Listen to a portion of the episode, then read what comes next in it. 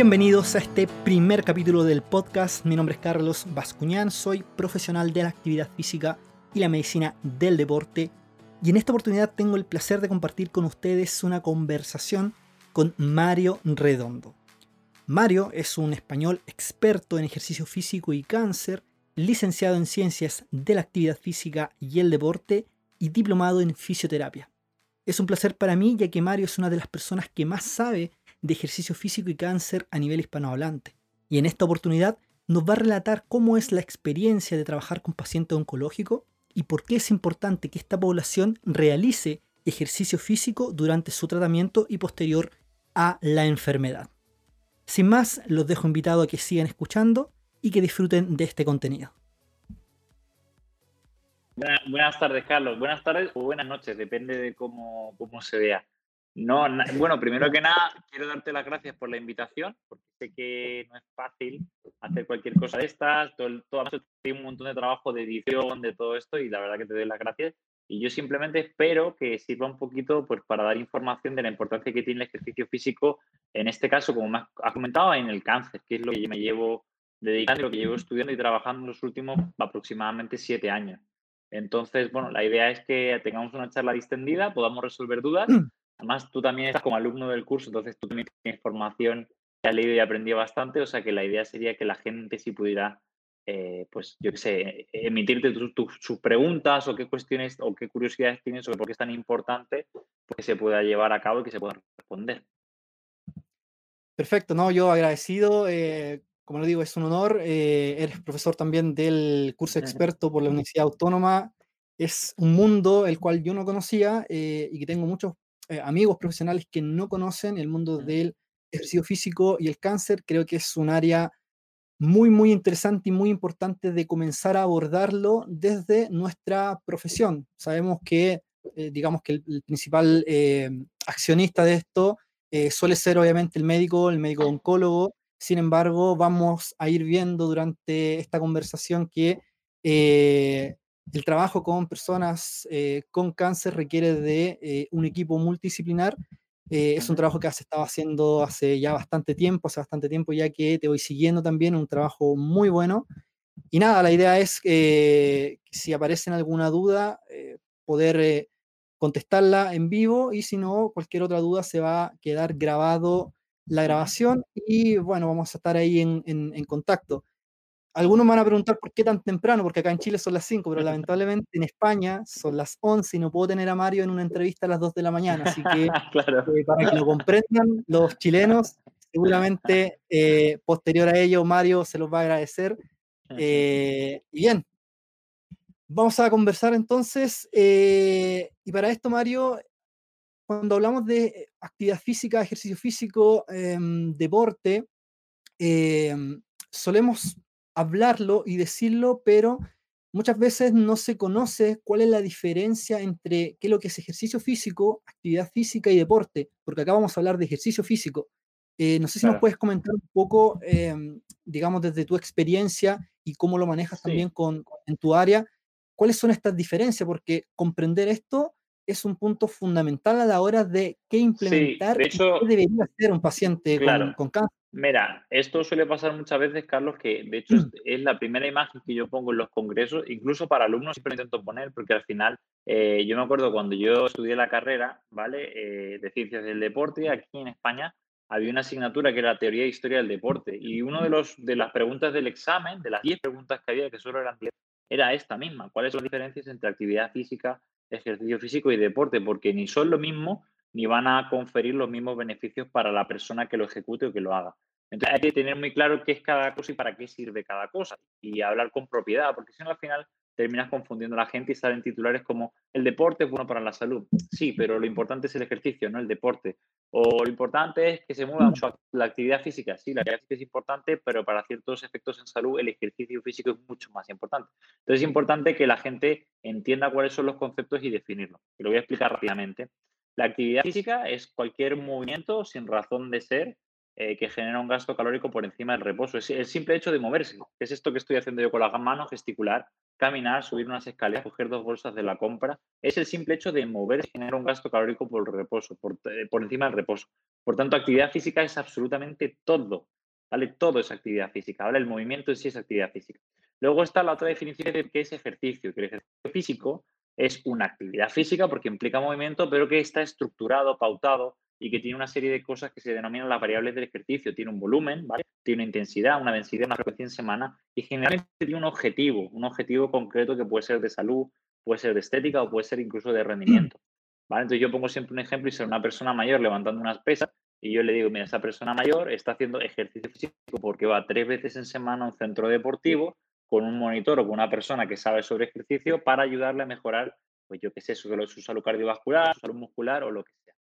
Y eso es ejercicio físico. Luego lo último es el deporte, que el deporte es otra actividad física porque implica movimiento y que está bajo un marco o bajo un reglamento donde eh, todos los participantes conocen para demostrar habilidades y competir. Por ejemplo, el fútbol 7 o el fútbol, pues son 11 contra 11, con un arco que se llama allí o portería, con un portero o arquero, con un área y con una normativa y generalmente con un fin competitivo o lúdico. Y siempre es importante tener esto porque cuando la ciencia intenta demostrar cuáles son los beneficios que van a reportar ciertas cosas en salud, no, no, no suele observar los beneficios del deporte o de la actividad física, suele observar los beneficios que tienen dosis o, cap, o píldoras muy concretas de ejercicio físico. O sea, si yo quiero ver cómo responde el hueso o cómo mejora un hueso de un paciente osteoporótico, pues la ciencia coge aquellos ejercicios y aquella dosis de ejercicio que ellos han, se ha visto que puede servir y que sigue unos principios e intentan aplicar esta dosis y ver qué pasa. Entonces, si aparece en tu consulta o en tu centro deportivo una mujer que viene con un diagnóstico de osteoporosis, tú no la mandas a caminar o la mandas a mm. actividad física o la mandas a jugar fútbol o al deporte. La pautas una dosis concreta de ejercicio físico con unas variables que va a permitir que esta mujer mejore ese hueso y que está demostrado científicamente. Entonces, por eso es tan importante que cuando alguien lea algo o cuando alguien acude a un profesional te expliquen esto, porque si ya no habla con propiedad desde el principio es que no entiende los conceptos básicos de su carrera o de su profesión. Por eso es tan importante entenderlos.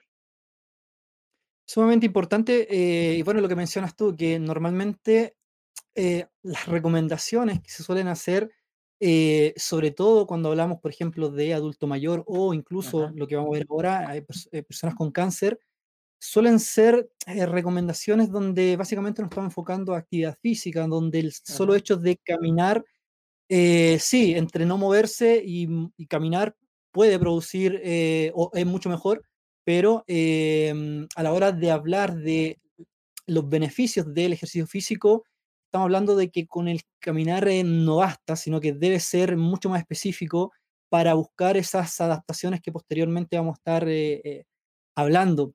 Mario, tú llevas ya cerca de siete años trabajando con em, pacientes con cáncer.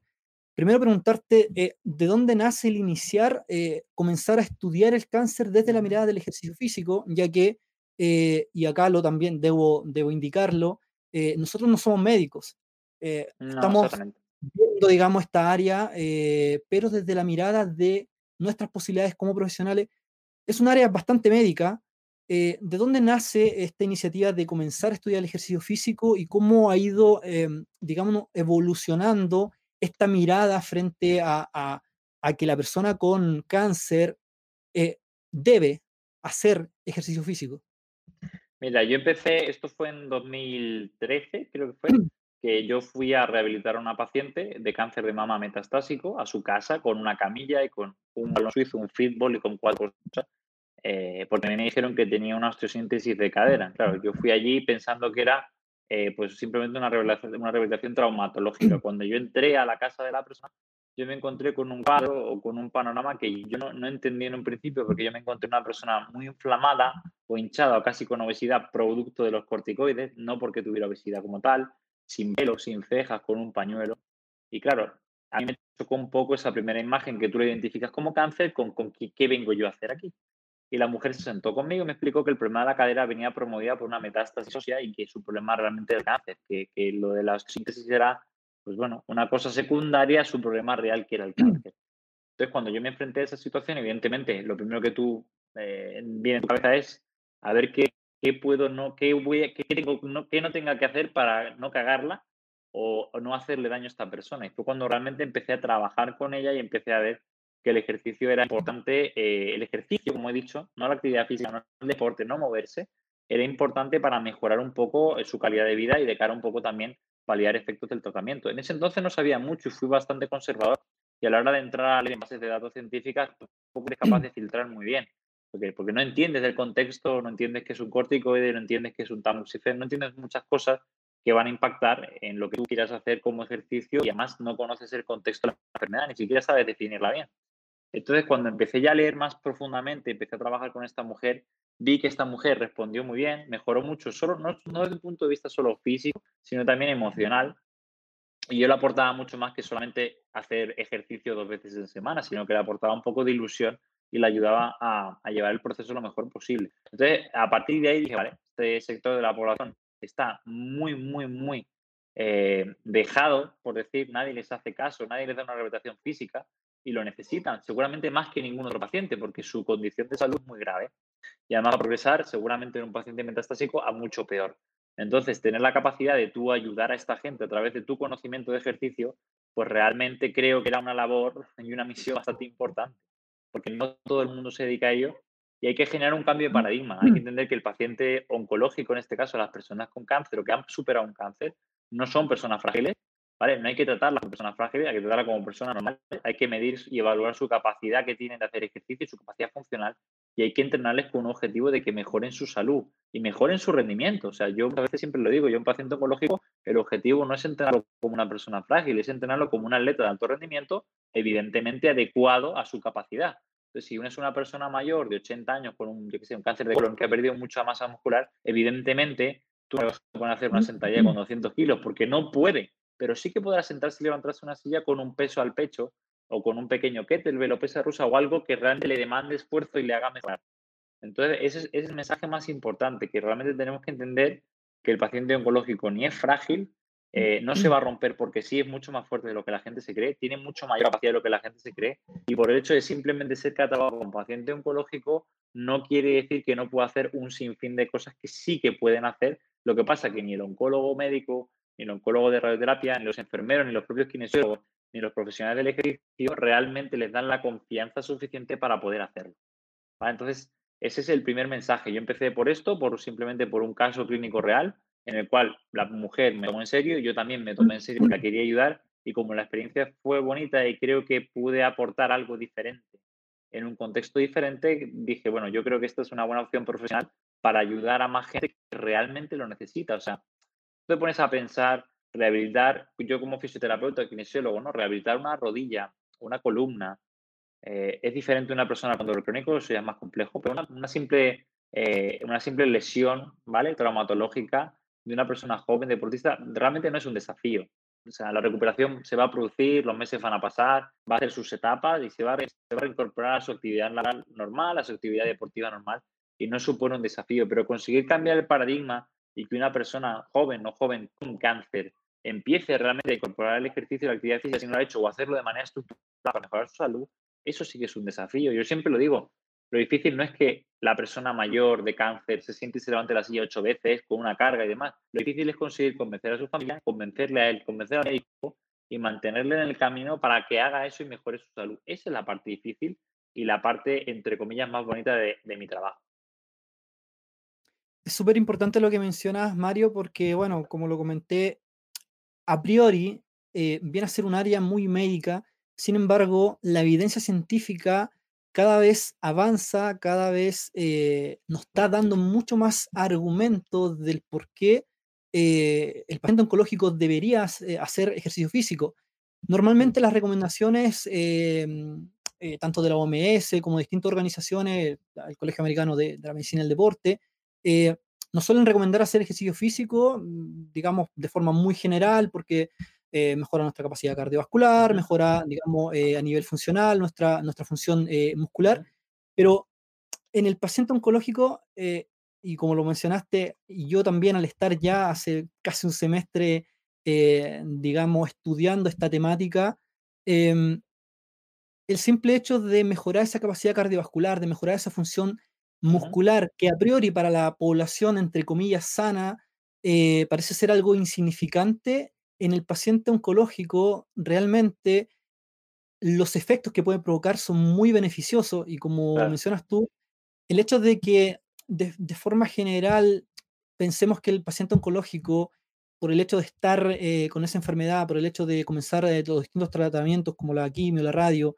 que tienen muchos efectos secundarios, pensemos que es, que, es débil y que no va a poder, eh, entramos finalmente en, en, un sesgo que lo podemos de alguna manera resolver con información, con información, eh, con consultar también a los profesionales eh, y que también que los profesionales se, se, se capaciten. Cuéntame, desde tu experiencia, ¿qué tan importante es a la hora de que eh, el paciente oncológico realmente tenga que preocuparse de que no pierda tanta masa muscular, de que entrene realmente fuerza? ¿Es necesario entrenar la fuerza en, en un paciente oncológico o, o, nos basta solamente con el hecho de que camine? Mm.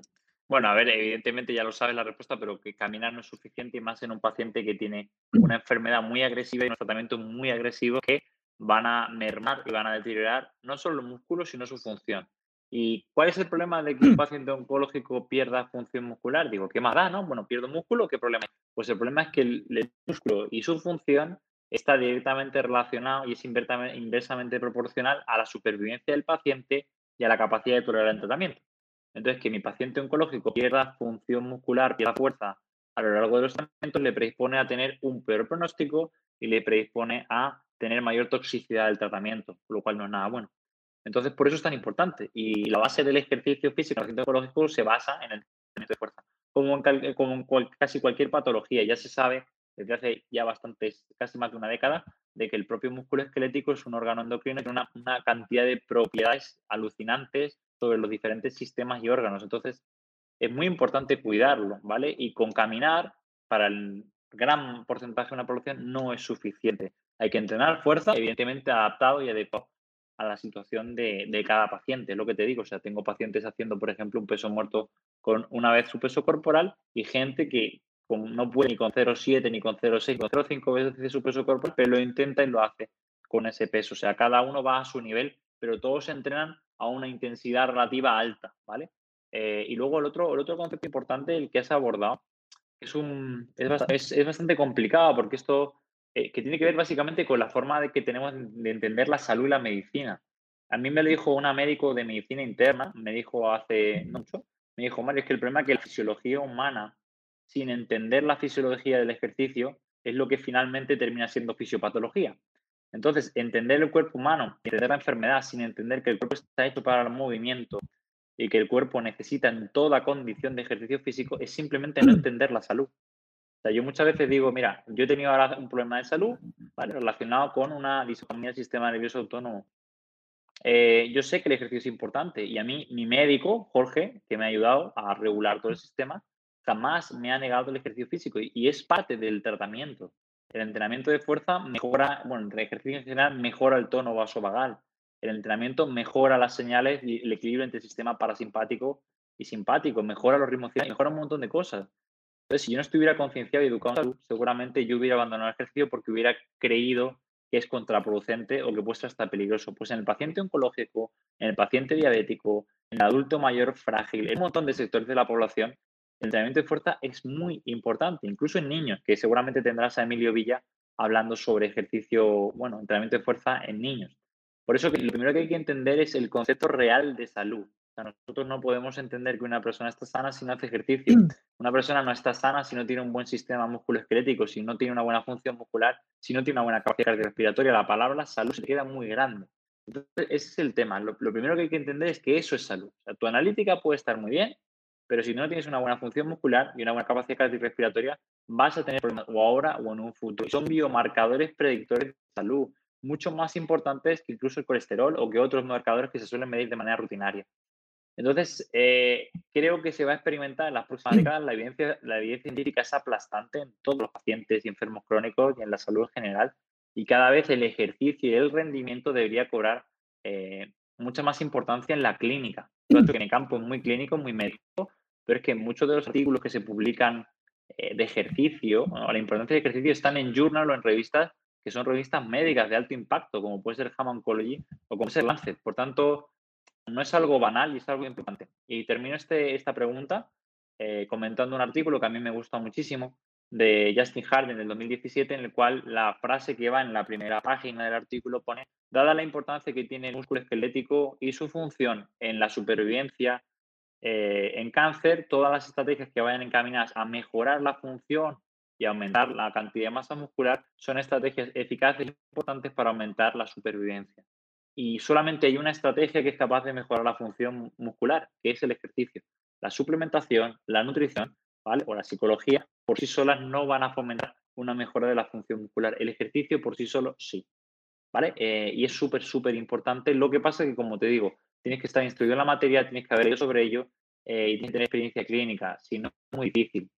Y hay una frase de Ismael Galancho, que es un muy buen profesional, que me gusta bastante, que siempre dice una cosa que es verdad. Dice, no hay más ciego que el que no quiere ver. Entonces yo no puedo autoconvencer, no puedo convencer a un médico de que el ejercicio es importante, porque ya hay evidencia científica suficiente que lo avala eh, y que le da la importancia que se merece en este perfil de la población y este sector de la población. Entonces, el médico que no quiera realmente leerlo, al final es ciego, no, no, no quiere realmente ayudar a su paciente. Y digo el ejercicio como digo la nutrición, como digo la suplementación, como digo otra serie de estrategias que generalmente el sistema de sanidad, ya sea público o privado, no suele cubrir o no le suele dar importancia. No por nada, porque están pendientes de otra serie de cosas. Sin embargo, pueden ser determinantes a la hora de salir bien o mal parado de tu enfermedad. Yo tenía hace muy poco, el viernes pasado, fallecido un paciente que yo sabía que iba a fallecer porque llegó muy tarde. Él estaba caquético, él tenía un estado de degradación tan grande que daba igual, la quimioterapia iba a generar toxicidad, se le iban a dejar de dar esa persona yo sabía que en 15 días o iba a fallecer, pero por el soporte alrededor de ese paciente relacionado con la nutrición, con la suplementación, con el ejercicio, no era el adecuado. Por tanto, el, tratamiento iba a ser un fracaso. Y es importante, es muy importante. ¿Vale? De hecho, hay ciertos cánceres, por ejemplo, me acuerdo esto era una diapositiva de Fisac y de Adrián, que también es profe del curso, que se veía, no me acuerdo quién era el autor, eh, era del 2013-2015 el artículo, se veía como los pacientes que tenían una moderada o razonable cantidad de masa muscular en cánceres de estómago, gastrointestinales, vivían el doble, 28 meses frente a solo 8 meses, de los que tenían una condición de baja masa muscular de sarcopenia de caquexia. Por tanto, fíjate si es importante que puedes doblar tu supervivencia. Qué importante, Mario, eh, y relacionado al mismo tema de la salud y cómo, cómo lo vemos y cómo lo relacionamos con el ejercicio físico. Normalmente, una de las primeras excusas para no entrenar y entrenar duro suele ser el hecho de que eh, no, es muy eh, agradable y te escuché en uno de los podcasts, no recuerdo de quién, eh, donde lo mencionabas, que finalmente el ejercicio físico es un impacto fisiológico en nuestro cuerpo, pero que ese mismo impacto va a provocar que nos adaptemos, em, se produzca esa supercompensación que se habla en el entrenamiento, pero finalmente que mejoremos y que nuestro cuerpo esté mucho más apto para, de alguna manera, combatir todo aquello que, viene externo o interno y que intenta de alguna manera em, perjudicar a nuestro organismo. Y sobre todo con una enfermedad como el cáncer, que es una enfermedad eh, muy agresiva, donde lo mencionaste recién, eh, una persona con cáncer, eh, y depende también el cáncer, en una semana, dos semanas puede perder muchísima masa muscular. ¿Y qué importante es esa masa muscular y por qué es importante entrenarla? finalmente el músculo viene siendo un 40% aproximadamente de, nuestro cuerpo, del órgano metabólicamente más eh, activo. Exactamente, lo único que te corto un es 40% de un sujeto sedentario inactivo. Si tú te vas a alguien que tiene fuerza joven, que tenga una buena composición corporal, te puedes ir mucho más del 40, bastante más. O sea, tiene una representación muy grande sobre el sistema. Claro, y bueno, como mencionaba, al ser un órgano tan metabólicamente activo, finalmente es parte fundamental a la hora de que incluso el mismo tratamiento de quimio eh, pueda favorecer a que, eh, primero el tratamiento sea mucho mejor y que, de alguna manera poder reducir esos efectos secundarios.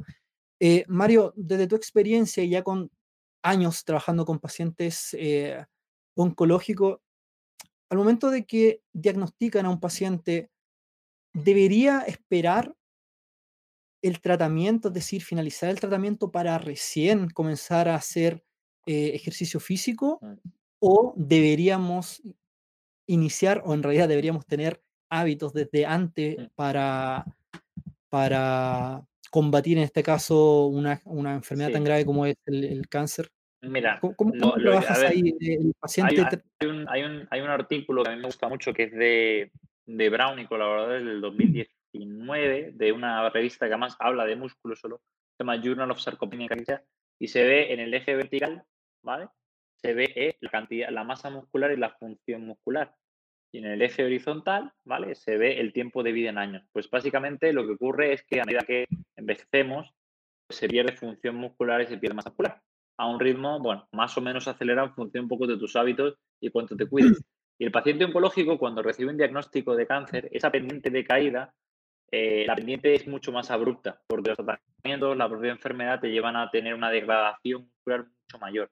Entonces, comenzar cuanto antes es fundamental, porque en este eje hay una pequeña línea, es un pequeño interlineado gris, que es una línea que hace referencia un poco a eh, cuando ya no tienes salida, ya cuando entras en un círculo de caquexia, cuando entras ahí en una situación muy compleja de enfermedad donde estás muy pocos días o, bueno, meses de tu muerte. Entonces, yo a la gente le digo, cuanto mayor reserva funcional tengas, cuanto antes empieces, si no has empezado en la prevención, ya va mal, tienes que empezar, cuando tengas el diagnóstico, te va a posicionar el entrenamiento. Como has dicho tú, yo lo he visto en pacientes, algunos pacientes en 15 días o en una semana, con corticoides más la enfermedad, más todos los problemas que tienen a nivel eh, gastrointestinal, vómitos, diarreas, mala absorción, otros síndromes, el paciente perfectamente te puede perder eh, kilos de masa muscular en una semana. Y el problema es que la pérdida de masa muscular, pequeñas pérdidas de masa muscular, conllevan grandísimas pérdidas de función muscular. Tú pierdes 2-3 kilos de masa muscular, pero puedes perder 20 kilos de función. Entonces, es súper importante que el paciente oncológico entienda, y esto es labor también del médico y a nivel social de divulgar, de que aunque no lo hagas, en cuando tengas el diagnóstico tienes que empezar a hacerlo. O sea, nunca es tarde y de hecho, eh, como te digo, te va a condicionar el tratamiento. Lo has explicado muy bien. Hay varios artículos que correlacionan la masa muscular eh, con tu toxicidad al tratamiento. Entonces, si tú tienes poquita masa muscular, el, músculo es un órgano que metaboliza, de hecho hay ciertos fármacos como la capacitabina, que es un fármaco que se da a mujeres de cáncer de mama se filtra y se metaboliza en un medio acuoso y el mayor reservorio de agua es tu músculo esquelético. Entonces, si tienes menos superficie, eh, vas a tener más compromiso a nivel del hígado y más compromiso a nivel del riñón. Y eso va a hacer que tu sistema se toxifique, bueno, se, se vuelve más tóxico en menor cantidad de tiempo. Y eso que implica que el tratamiento del médico te lo tenga que cortar, porque tiene opciones, o destrozar tu hígado y tu riñón y destrozarte con el tratamiento, o tienes que quitarle el fármaco y la, y la medicación y que el cáncer siga progresando. Por eso que es súper importante que el paciente empiece cuanto antes. De hecho, yo siempre digo, tienes que empezar en la prevención. De hecho, hay otro artículo de Ormen y de colaboradores del 2017 que hace referencia a cuáles son los factores que van a predecir que un paciente oncológico haga o no haga ejercicio. Y uno de ellos es que previamente lo haya hecho. Si tú eres una persona activa, eh, que ya hace ejercicio, que ya se preocupaba por su salud, cuando tú tengas un diagnóstico de cáncer, hay muchas más probabilidades de que tú continúes haciendo ejercicio durante el diagnóstico y después del diagnóstico. Si tú eres una persona previamente inactiva, sedentaria, que no hace nada ni se cuida, es muy probable que por mucho que te lo digan, vaya a ser muy difícil que lo hagas. Si no lo has hecho sin enfermedad, ni con quimioterapia, ni con fatiga, como para ponerte a hacerlo con tratamiento. Ahora, si empezamos a darle la relevancia que realmente se le merece, eh, como dijo Walter Suárez Carmona, que es un, una, vamos, eso es una, una eminencia de conocimiento, es impresionante lo que sabe Walter, que lo tuviste en la, en la parte de hueso. Él siempre lo dice, hasta que no sepa obtener ejercicio exactamente igual que la quimioterapia, esto no va a cambiar. ¿Vale? El ejercicio en sí no debería ser una opción. Al igual que a usted le dan la quimioterapia para curarse, el ejercicio también te va a permitir curarte y ayudar al proceso. Entonces, es un tema, yo lo tengo bastante claro, eh, y es un tema de educación, ¿vale? De educación y las redes sociales y este tipo de, charlas o de eventos permiten que mucha gente que no va a tener acceso a información empiece a tener de primera mano, empiece a poder escuchar a gente que trabaja con ello, que tiene experiencia con ello y que sabe de lo que habla. Entonces, es bastante importante para mí y el ejercicio físico debería ser un must, debería ser algo obligatorio en los centros, los, los centros oncológicos. O sea, yo siempre, siempre a mí, mira, el otro día estamos haciendo varios proyectos con la universidad para, para evaluar y medir pacientes de diferentes, queremos hacer cosas, y una de las cosas que hablaba con, uno de los profesores de allí, o de los profesores asociados, con Víctor, es que él me decía, no puede ser que en oncología vayamos en el año 2021 y ejercicio vamos en el 1900. No puede ser que en oncología te no te hagan el genoma de tu tumor y te den la medicación perfecta para tu mutación y en el ejercicio te manden a caminar. Y ese es el problema. El problema es que no estamos poniendo el ejercicio a la altura que estamos poniendo la quimioterapia o otras estrategias. Entonces, si los programas de ejercicio no atienden a principios fisiológicos, como has dicho tú, ¿no? Y, generan ese estrés para que haya una sobrecompensación y haya una mejora, simplemente lo que se haga no va a servir de nada. Y hay mucho paciente que es una pena porque está haciendo algo de ejercicio, que es actividad física, o simplemente moviéndose y no está alcanzando o exprimiendo el verdadero potencial que tiene el ejercicio para ayudar en su salud y para mejorar su pronóstico. Por tanto, ya te digo que yo creo, Carlos, que es un tema de educación, creo que falta información de calidad y esta información no debería estar, o quizá es difícil porque el oncólogo tiene ya mucho que ocupar si no tiene tiempo y tampoco tiene información en ello, pero deberían aparecer figuras como la mía o quizá la tuya, donde tengan la capacidad de hablar en público o hablar en hospitales o dar charlas para los servicios y aportar esa información para el paciente, dejar panfletos, folletos o cualquier tipo de información audiovisual, puede ser, para que el paciente se vaya instruyendo en la materia. Porque si no va a ser imposible. al final, a mí el tipo de paciente que me llega es un paciente que previamente ya tiene mucho interés y quiere continuar con el ejercicio, ya ha oído o sabe que el ejercicio puede ser parte importante de su tratamiento. Entonces comienza. Pero el paciente que nunca se lo ha hecho el médico o que nunca lo ha hecho, es muy difícil que lo haga. O se le transmite la importancia de esto y el médico y, todo el mundo hace hincapié en ello como algo importante, o si no, eh, lo más probable es que sea un fracaso en el largo plazo. Bien, lo bueno es que cada día van apareciendo también muchos más médicos que em, van divulgando esta importancia. La idea es que puedan aparecer más y también que profesionales de las ciencias, de la actividad física también puedan eh, comenzar a divulgar este, este mensaje, que puedan hacer lo posible de llegar a la mayor cantidad de personas para que eh, se haga conciencia de la importancia de esto. Te escuché hablar, no recuerdo si era ayer o antes de ayer, que tuviste también una, de las charlas, em, donde hablabas de la importancia de, mantener esa masa muscular, que es lo que hemos estado hablando acá, y lo mencionabas con ciertos estudios donde incluso si vemos a eh, una persona obesa con una buena masa muscular y una persona eh, digamos, delgada, sin masa muscular, las probabilidades de que uno u otro muera antes, es más probable que muera el, el, delgado que el obeso con una buena masa muscular. Entonces ahí, digamos, eh, estamos hablando de que la importancia del entrenamiento de fuerza no solamente eh, influye en, lo que es el rendimiento deportivo, que lo solemos dirigir naturalmente solo, solo a ellos, sino que es es muy, muy importante a la hora de, sí, de, hecho, eso, hablar de... Eso que, exactamente, eso que has comentado, por eso te digo que al final, para mí todo este tema, ¿no? Digo, la masa muscular y demás, y la gente que viene del, área del rendimiento, del ejercicio, de la clínica de ejercicio y salud, que entendemos de esto, Steve Blair, estaba nombrando, son estudios de Steve Blair y de Barry, que hablan del paradigma de fitness versus fitness, y hablan un poco de que es mucho más importante estar en una buena condición física y poseer una buena masa muscular y fuerza muscular que tu IMC o tu composición corporal. Y esto yo lo he visto. De hecho, lo que queremos hacer es eso, porque yo he visto pacientes que tienen muy poquita masa muscular, que tienen una condición de sobrepeso o obesidad bajo criterios no de IMC de porcentaje graso. Sin embargo, cuando haces una prueba de esfuerzo o cuando una caminata indirecta o cuando mides fuerza, son gente que tiene unos niveles de fuerza y unos niveles de, y unos niveles de capacidad cardiorrespiratoria mucho más elevados que las personas de su misma edad que no han tenido cáncer y por tanto más sanos. Entonces, lo que quiero decir es que la función muscular y la cantidad eh, es muchísimo más importante que el IMC, que el sobrepeso, que la obesidad o que otras condiciones de, o, que, otro tipo de biomarcadores que suelen utilizar en clínica. De hecho, el IMC está completamente desfasado. Sin medir composición corporal y medir función no te sirve de nada. Tú puedes tener una persona, que yo tengo, personas con un IMC de sobrepeso eh, y con un porcentaje de grasa, de obesidad o sobrepeso, y luego mide su capacidad cardiorrespiratoria y mide su función muscular. Y son personas que están mucho más sanas que otras personas que tienen un normo peso y una buena adecuada composición corporal o una estética agradable. Por tanto, tenemos que empezar a quitarnos de la cabeza que, la estética va asociada a la salud y que la salud va asociada al rendimiento y demás. O sea, al final, eh, para que una persona esté sana, tienes que valorar su condición física. Si no valoras su condición física, no tienes si esa persona está sana o no lo está. Por eso es tan importante medir no solo los análisis de sangre y las pruebas diagnósticas, sino también medir la función de esa persona, que los únicos que sabemos medir función somos nosotros. Puedes meter quizá algún médico del deporte, pero en general nosotros nos dedicamos a medir función. Y yo al paciente siempre le digo, mira, tú me puedes enviar tu informe médico y puedes tener una enfermedad terrible con un diagnóstico malísimo, pero si tu función muscular y tu capacidad funcional es buena, yo te voy a entrenar como si fueras un deportista.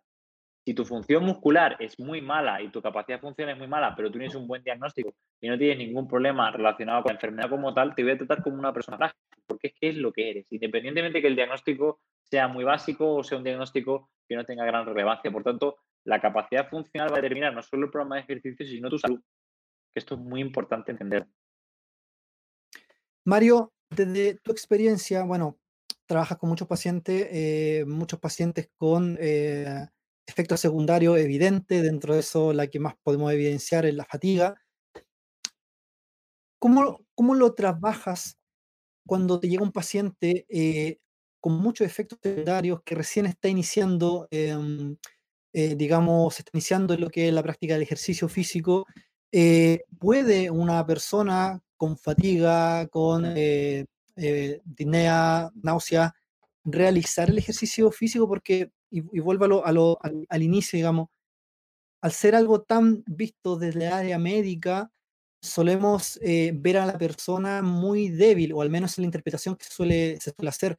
¿Cómo, cómo, lo, cómo lo trabajas mm. tú eh, cuando te llegan personas de esta, con, estos síntomas? Mira, ¿Cómo lo haces? Te, lo, vale, te, respondo, te respondo por dos vías. La primera es cuando el médico o el profesional sanitario ve al paciente tan frágil o, ve la fatiga. Ya, el primer problema que tiene al final el profesional sanitario que ve la fatiga y ve una persona frágil es que ni siquiera entiende la etiología de la fatiga. Si tú entiendes por qué se está produciendo esa fatiga, de verdad, y lo entiendes a nivel molecular, entiendes por qué el ejercicio es tan importante. Entonces te lo explico.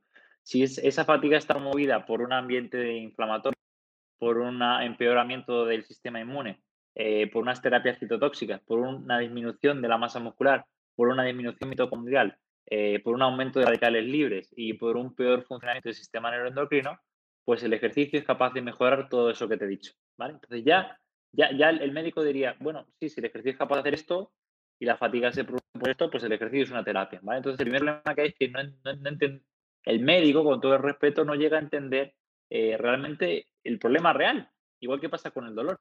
Entonces, eh, lo primero que hay que entender es eso, ¿vale? Y luego, para poder trabajar con un paciente con fatiga, lo primero que hay que hacer es educarle y hacerle entender que la fatiga relacionada con el cáncer es una fatiga típica promovida por los tratamientos y la enfermedad.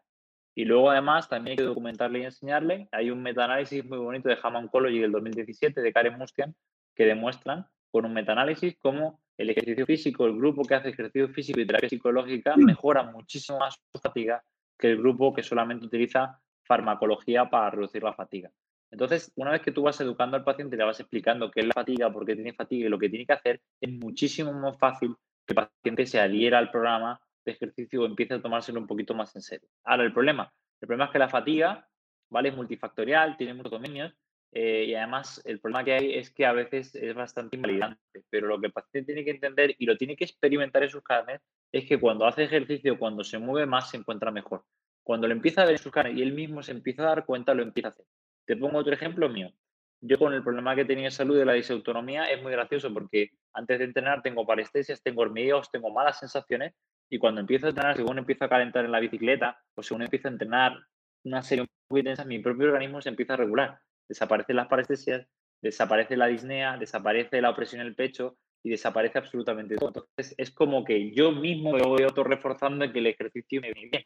Si el paciente experimenta eso mismo y cuando hace ejercicio por la tarde está menos cansado y va haciendo ese vínculo de ejercicio, menos cansancio, ejercicio, menos fatiga, va a ser mucho más fácil que, que, lo cumpla en su día a día y lo tome más en serio y lo tome como rutina. Entonces, lo primero que yo hago con la gente es educarla y explicarla por qué tiene fatiga, de dónde viene y qué le viene bien y luego muy importante que lo experimenten. Y aparte de experimentarlo, luego lo que tú tienes que hacer es adecuar el programa de ejercicio y esa fatiga. Porque la, la cuerda en la que tú te mueves o la vara en la que tú te mueves es bastante pequeña, porque puede que el ejercicio, si te pasas de rosca, promuevas que el paciente esté más cansado, aunque suele ser raro, eh, pero le hay que dar la dosis justa. ¿Cómo lo vas haciendo? Ajustando según el sujeto y además también viendo, y hablando con él cómo se encontró el día posterior, cómo se encontró por la tarde y teniendo un poco de sentido común. Si la persona nunca ha hecho nada de ejercicio, no la vas a decir que camine 20 kilómetros. Seguramente con 5 kilómetros o 4 tiene suficiente. Y poco a poco vas trabajando eso. Pero lo primero es la acción, segundo que lo experimente y luego la última, que es la, es la parte nuestra junto con el paciente, empezar a cuadrar qué dosis de ejercicio es la que mejor le sienta y cuándo le sienta mejor. Perfecto. Mario, hemos estado hablando un poco ya de mm, la importancia del ejercicio físico cómo em, actúa de alguna manera con el paciente oncológico, con referencia, por supuesto, bibliográfica, que es importante. ¿Cuál crees tú que son los, no, los, los, desafíos que se vienen ya a futuro para los profesionales de la ciencia de la actividad física? Que em, en teoría deberíamos ser quienes eh, comencemos a seguir divulgando esto y sobre todo en el ámbito del, del cáncer. ¿Cuáles serían los nuevos desafíos que desde tu perspectiva que tendríamos que comenzar ya a abordar como profesionales? Pues mira, para mí una, eh, algo que estamos empezando a hacer con Adrián y con la gente de la Universidad Autónoma de Madrid que es bastante importante, creo yo, es empezar a, eh, hacer no solamente estudios, sino intervenciones y mediciones de mayor calidad. Eh, te pongo un ejemplo. Hemos medido diferentes. Bueno, uno empieza a leer y empieza a que la capacidad cardiorrespiratoria es importante, el consumo de oxígeno que se llama, y empieza a ver que la fuerza es importante y demás. Pero no hay un consenso claro de cuáles son los valores, cuáles no son los valores, cuáles son los valores normales, cuáles son los puntos de corte. Eh, dentro de esa prueba de esfuerzo o ese consumo de oxígeno, es más importante el consumo de oxígeno, es más importante la densidad mitocondrial, la capacidad de tolerar lactato. O sea, se ha avanzado mucho, se sabe que el ejercicio es importante, se sabe que el ejercicio va a promover mayor supervivencia, mejor tolerancia, reducir efectos secundarios, mejorar la calidad de vida, pero tenemos que empezar a, como hace ya la oncología en la medicina y, las terapias que se utilizan en cáncer, a afinar mucho más. O sea, teniendo este sujeto, haciendo una descripción mucho mejor de qué características tiene, qué condición física tiene, qué valores de fuerza tiene, medidos en diferentes medidas y tal, y a partir de empezar a trabajar de manera más individualizada con el paciente para sacar el mayor rendimiento. Entonces yo creo que lo que hay que hacer ahora, aunque suene un poco raro, es empezar a describir bien el problema, a describir las características que tienen los pacientes. Tú me dices, oye Mario, ¿qué consumo de oxígeno o qué valores de fuerza tienen los pacientes de cáncer? Pues no lo sé, porque no se ha medido la muestra en esos valores. Hay muestras de Estados Unidos, pero que tienen obesidad, que no representan en los estilos de vida que hay aquí en España, no tienen ese IMC, no tienen esa composición corporal, tienen otra edad. Entonces, para mí el primer paso que tenemos que dar, por lo menos aquí en España, que es lo que queremos hacer, es empezar a medir a la población, a la población oncológica y ver cuáles son los valores que tiene y qué correlación tiene esto con la clínica, ¿vale? Pero en nuestra población, ¿para qué? Para poder empezar a sacar realmente puntos de corte y empezar a valorar qué ocurre con unos, qué ocurre con otros. Y luego empezar a ver qué valores dentro de los ya conocidos de consumo de oxígeno o o la capacidad cardiorrespiratoria y la fuerza, empezar a valorar qué capacidades o qué variables dentro de esas dos son las más importantes para trabajar con el paciente. Porque, por ejemplo, si, si tú tienes que el paciente oncológico no solamente pierde fuerza muscular, sino pierde potencia, producto de los tratamientos, puede ser que la manifestación de la fuerza que tú debas empezar a trabajar o que tengas que empezar a priorizar es la potencia. Y no es la fuerza máxima, ni no es la fuerza resistencia, y no es otra variable de la fuerza, aunque es fuerza. Pero por eso digo que tenemos que empezar dentro del nuestro, empezar a valorar a la gente y empezar a describir mucho mejor el problema para dar respuestas más acertadas o más precisas con cada paciente. O mismo, por ejemplo, hablamos de que la capacidad cardiorrespiratoria es importante, pero quizá no es tanto el volumen máximo, el consumo máximo de oxígeno, sino la capacidad de mantener un esfuerzo continuo a una alta intensidad y se relaciona con la densidad mitocondrial. Entonces necesitamos empezar a valorar estas cosas en este perfil de pacientes para ver qué aspectos tienen más importancia dentro de la recuperación del paciente y de la tolerancia al tratamiento. Tenemos ideas, cosas, pero hay que empezar, como te digo, a afinar más. Ese es el primer gran avance. O la primera gran, o sea, la cosa donde nos tenemos, un aspecto donde nos tenemos que poner las pilas y tenemos que empezar a hacer ciencia con mayor calidad y a describir mejor el problema.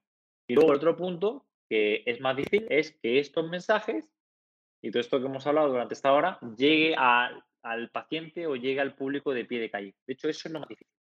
La parte técnica es nuestra, la trabajaremos, la estudiaremos, la leeremos, sacaremos los datos y veremos qué hacer con ello.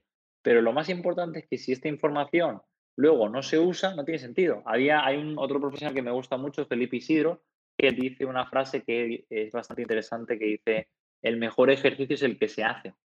Y hace poco hubo un congreso de la SENMO, que es la Sociedad Española de, de Nutrición y Medicina Ortomolecular, donde eh, hubo dos invitados dentro de la mesa de ejercicio, hubo varios. Estaba Jorge Roy, que estaba Carlos Saavedra, que es chileno, y estaba Felipe.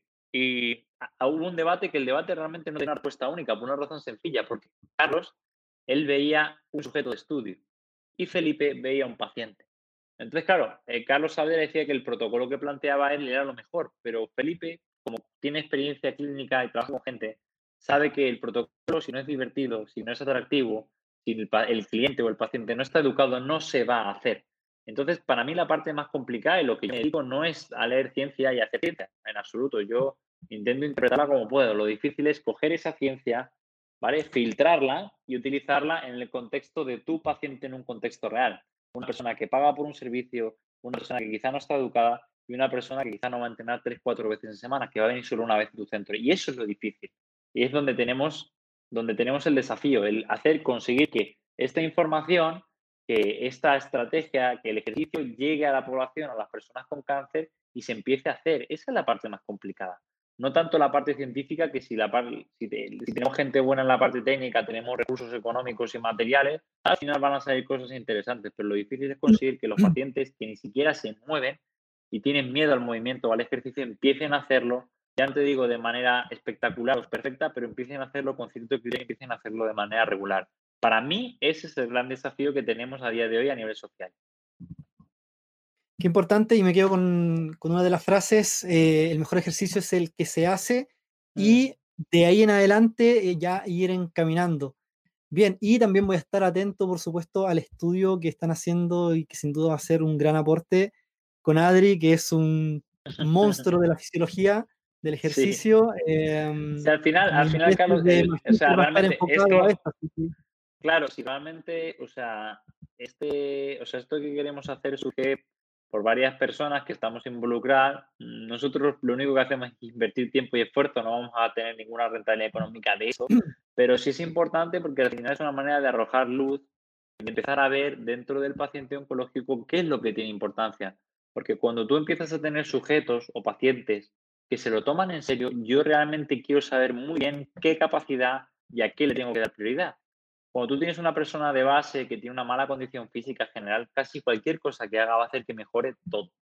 Pero cuando tienes un sujeto que ya tiene cierto nivel de rendimiento, que ya sabe entrenar, que tiene técnica, que ha entrenado antes, sí que es importante aprovechar esa condición previa del sujeto para intentar eh, potenciar o mejorar aquello que parece ser que tiene más relevancia dentro del tratamiento. Entonces, por ejemplo, muchas veces hay un estudio este de Carla Prado que te, creo que te he citado, que es el de la capacitabina, ellos dicen, o se ve en el estudio, que el 50% de las mujeres con poca masa muscular o sarcopénicas presentan toxicidad al tratamiento. Pero es que solamente es el 50%.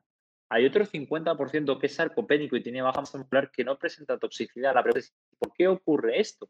Y porque seguramente están mirando mal. O sea, están mirando la sarcopenia cuando la sarcopenia, si no viene asociada una baja fuerza muscular, da absolutamente igual. Entonces, no es la sarcopenia y la poca masa muscular, es la función muscular y seguramente la densidad mitocondrial. Entonces, ese, ese tipo de incógnitas, que más o menos nosotros hacemos ahí un poco juego fisiológico y con el conocimiento básico y esto, pues sacamos estas conclusiones o interpretamos esto, me gustaría llevarlo a la práctica real o a la ciencia y sacar esas conclusiones reales con un estudio y con una intervención y ver realmente que lo que te estoy diciendo es cierto y no es una especulación bajo nuestro conocimiento criterio.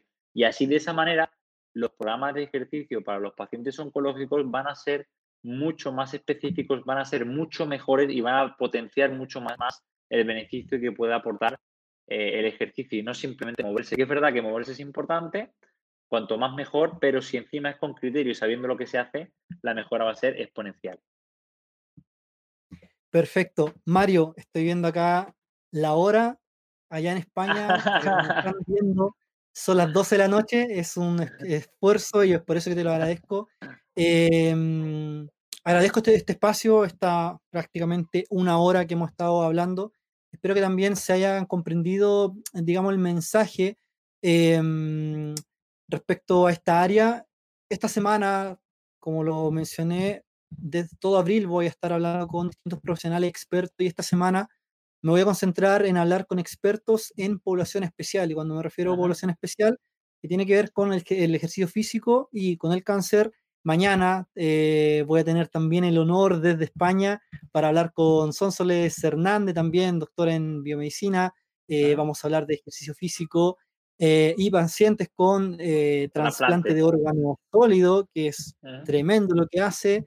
Eh, posteriormente ya voy a estar hablando con eh, una doctora, un médico, eh, hablando de ejercicio físico y personas con adulto, en adulto mayor, ¿cierto?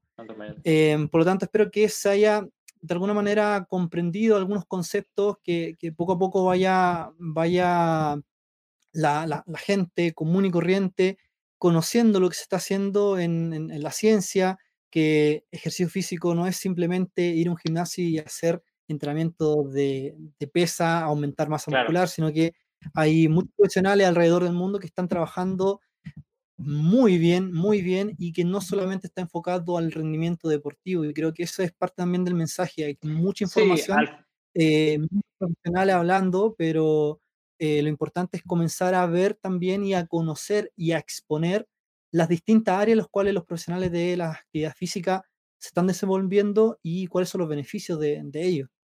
Sí, sí, al final, Carlos, para mí lo más importante es que el ejercicio de salud, eso creo que es lo primero, antes de rendimiento, antes de estética, antes de cualquier otra cosa, el ejercicio es salud y eso está clarísimo. Eh, y luego es importante también que esta información, ¿no? Yo, yo me empecé a formar en cáncer, por lo que te conté, y desarrollé mi carrera profesional con cáncer. Podría haber sido otra patología, podría haber sido lesiones, yo qué sé. Pero al final, si te das cuenta, y yo siempre miro las cifras, eh, la cantidad de población y personas que van a padecer o van a tener un evento oncológico en su vida es enorme. La cantidad de supervivientes, gracias a Dios, que va es enorme. La cantidad de personas con problemas de resistencia a la insulina es enorme. La pandemia real es la pandemia de la obesidad y el sobrepeso, ¿no? Sobre todo asociada a una baja masa muscular y baja capacidad cardiovascular.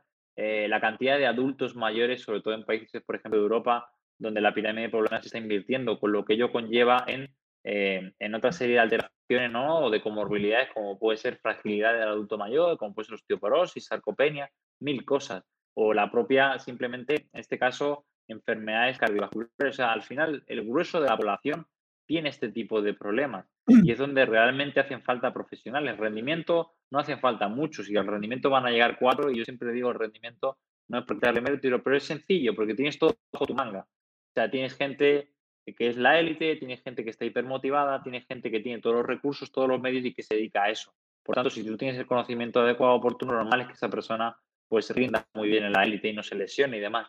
Pero en la salud es muy complicado porque no hay educación, no hay medios, no hay recursos sin embargo, es donde realmente la gente necesita ayuda. Entonces, yo a la gente, a los futuros profesionales que ha habido aquí, les agradecería y creo que es importante que empiecen a ver con esa línea futura de trabajo, porque es lo que va a realmente cambiar un poco el paradigma a nivel de salud. Eh, como te digo, en rendimiento yo competí en culturismo, bueno, una categoría de culturismo, de físico-culturismo en Men's Physique, y realmente me desencanté porque me di cuenta que no tenía mucho misterio, es hacer lo que hay que hacer, bien hecho y ya está. En cambio, en este tipo de cosas, hay un montón de fisiología del ejercicio implicada, fisiopatología, farmacología. Hay gente que está muy mal de salud y necesita ayuda, donde hace falta ayuda. Por tanto, te agradezco la entrevista, Carlos. Eh, por mi parte, no había problema por la hora, ya te dije que yo encantado. Y bueno, cuando quieras repetir o si la gente le ha gustado y que tiene dudas, pues encantado de, volver a hacer algo compartido, ¿vale? Perfecto, no, agradecido completamente, Mario. Eh, son bromas, sé que trabajan mucho y de hecho hemos estado hablando incluso hasta las 12 de la noche eh, respecto al mismo curso que ya estamos terminando con, con el curso experto. Eh, nada, agradecerte enormemente este espacio, espero que a la gente le haya gustado, que por lo menos haya sido un espacio donde eh, no tenían idea probablemente de que profesionales del área estén trabajando en esto y que tal vez ahora sí sepan de qué se está trabajando, que sí sepan que el ejercicio es parte de, no es la cura, pero es parte de muy importante eh, y eso básicamente. Así que nada, muchísimas gracias.